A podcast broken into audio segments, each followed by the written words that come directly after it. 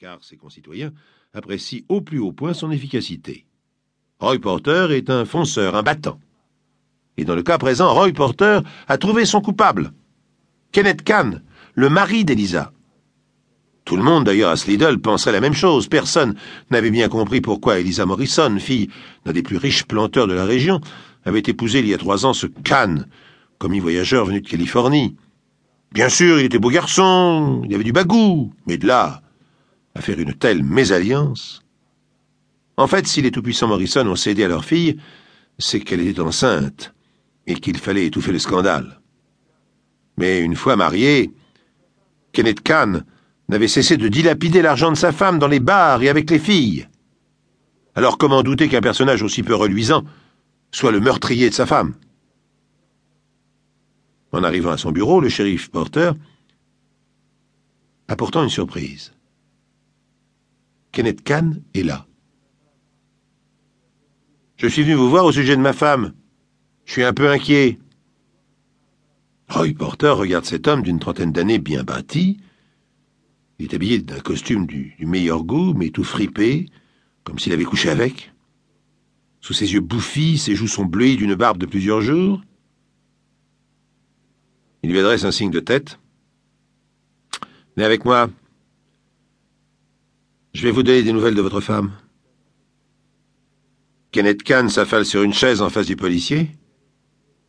Alors, où est-ce que vous l'avez déniché? Roy Porter a pris sa décision. Il va employer sa méthode préférée, le direct au menton, la vérité en plein visage. Cela lui a déjà valu des résultats spectaculaires. Où on l'a déniché? Dans le lac Pontchartrain. Et vous le savez parfaitement puisque c'est là que vous l'avez assassiné. Kenneth Kahn a l'air effectivement d'un boxeur KO. Après un instant de silence, il demande hébété. Elle est morte Ah, le ton est juste, hein Le shérif se dit qu'il a affaire à un adversaire coriace. Je viens de vous le dire. Mais comment? Noyé. Et c'est un assassinat.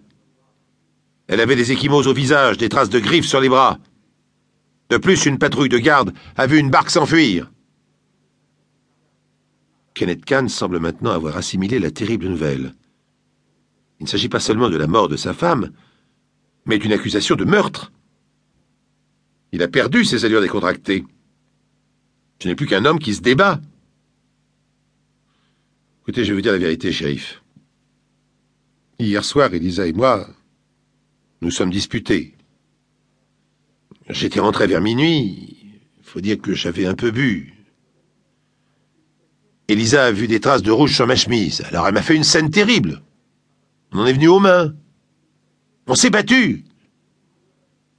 Alors elle, s'est enfuie en disant qu'elle allait se suicider.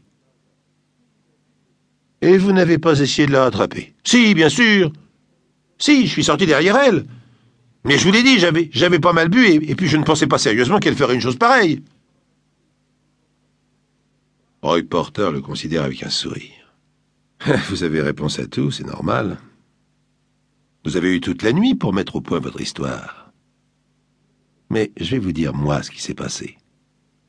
Elisa, votre femme, elle voulait divorcer. Et vous, vous n'avez pas voulu. Ah, c'était la fin de la fortune, de la vie facile.